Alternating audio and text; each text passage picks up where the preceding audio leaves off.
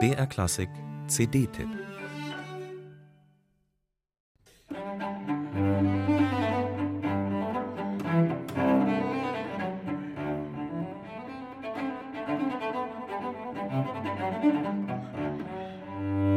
Mit großer ernster Klarheit und einer beseelten Artikulation intoniert André Ionitza Bachs erste Solosuite.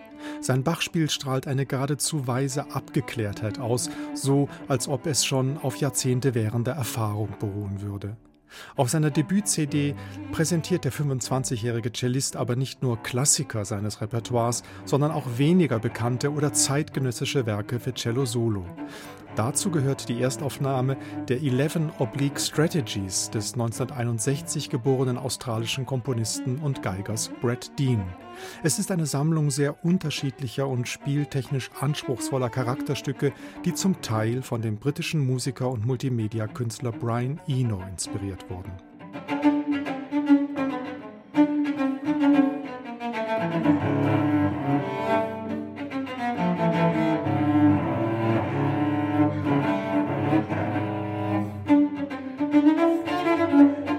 Es ist eine ganz besondere Magie, die von André Ionizzas Cellospiel ausgeht. Eine betörende Mischung aus lichtdurchfluteter Transparenz im Ton und aberwitzig souveräner Technik. Diese Mischung kommt auch einem Meisterwerk für Solocello des frühen 20. Jahrhunderts sehr zugute, der Sonate in H-Moll Opus 8 von Soltan Kodai. Dieses Werk aus dem Jahr 1915 steht nicht nur für eine Erweiterung der Ausdrucks- und Klangmöglichkeiten des Instruments, sondern zeigt auch Einflüsse der ungarischen Volksmusik, die der Komponist Zeit seines Lebens erforschte.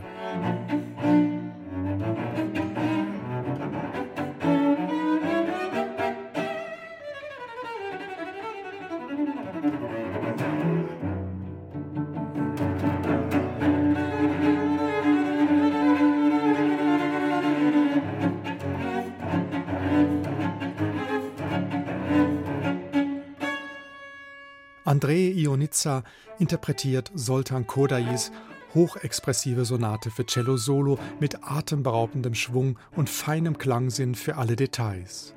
Der junge Cellist präsentiert auf seiner ersten CD noch ein weiteres zeitgenössisches Werk, und zwar das schillernde, unterschiedlichste Spielweisen erforschende Black Run des 1963 in Stockholm geborenen Komponisten Svante Henriksson. Auch in diesem mitunter wie improvisiert wirkenden, von populären Musikstilen wie dem Bluegrass beeinflussten Stück glänzt André Ionitza durch sprühende Virtuosität und musikalische Intelligenz. Fazit rundum hörenswert.